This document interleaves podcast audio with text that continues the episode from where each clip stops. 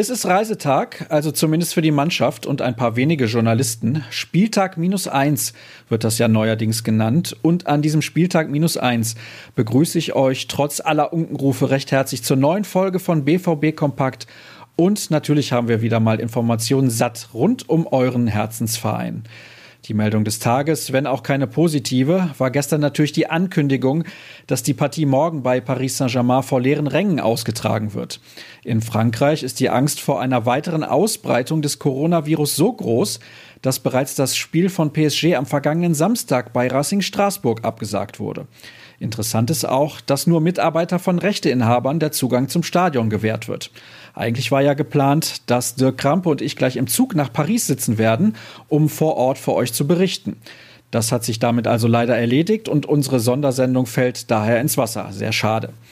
Möglicherweise ist auch das Derby am Samstag von der Pandemie betroffen. Durch die Empfehlung von Bundesgesundheitsminister Jens Spahn, von Veranstaltungen über 1000 Besuchern Abstand zu nehmen, sah sich die DFL zu einer Stellungnahme gezwungen. Die Partien am kommenden Spieltag sollen aber auf jeden Fall ausgetragen werden, egal ob mit oder ohne Zuschauer. Das entscheiden jeweils die Behörden vor Ort. Sobald uns hier nähere Informationen vorliegen, werden wir darüber natürlich sofort berichten. Blicken wir nochmal auf ein Thema, das nichts mit der aktuellen Situation zu tun hat. Am Montag hat Emre Can im Kicker ein ausführliches Interview gegeben.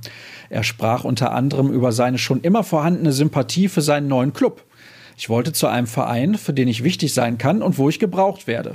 Das ist in Dortmund der Fall. Die Borussia passt gut zu mir und umgekehrt, meinte der Neuzugang.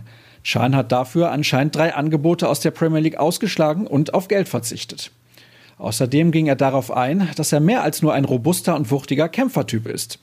Wenn man mich allein darüber definiert, dann geht leider unter, dass ich auch Fußball spielen kann. Ich bin kein Blinder. Ich habe mich in Liverpool oder Turin nicht allein wegen meiner guten Mentalität behauptet, sagte der Nationalspieler. Und damit kommen wir zur Vorschau, die heute ein wenig kurz ausfällt, denn in der Regel finden einen Tag vor dem Spiel die Pressekonferenzen statt. Die wurden abgesagt, denn ohne Journalisten sind die natürlich sinnlos.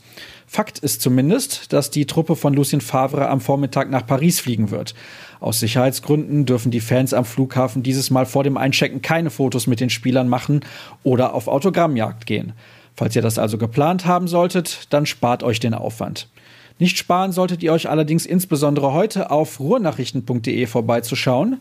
Noch schneller geht es bei Twitter. Wir hauen alle Infos unter dem Handle rnbvb raus. Meinen Senf könnt ihr unter Start finden.